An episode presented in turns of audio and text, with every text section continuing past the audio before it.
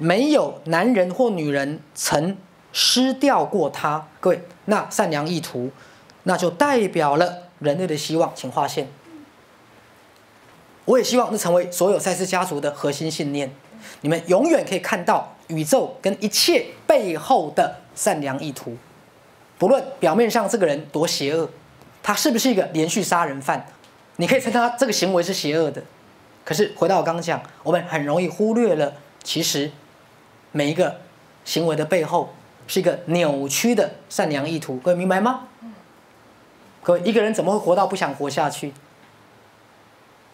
听懂我的意思哈？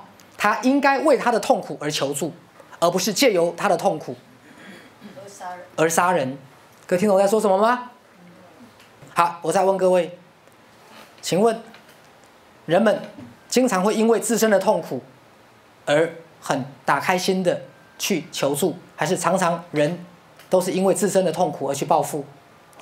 报复，来，大声一点！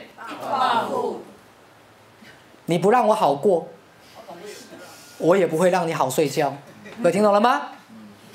你找我麻烦，我也不会让你好过日子。听懂了吗？你找小三，我就刷你的卡，我就找小王。各位听懂了哈？所以人类幼不幼稚？愚不愚蠢？愚蠢，了解吗？因为我们在学习跟成长。好，所以那时候我还讲一个很好笑的笑话。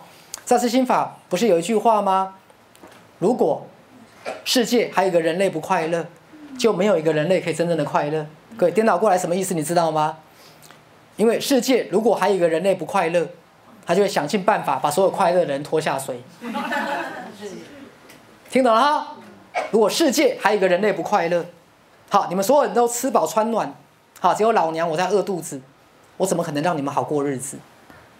你们家家幸福，哈，家家哈灯火通亮，哈，你们一家和乐，我家破人亡，也没有人关心我，也没有人要来帮助我，我怎么可能会让你好过日子？各位听懂了吗？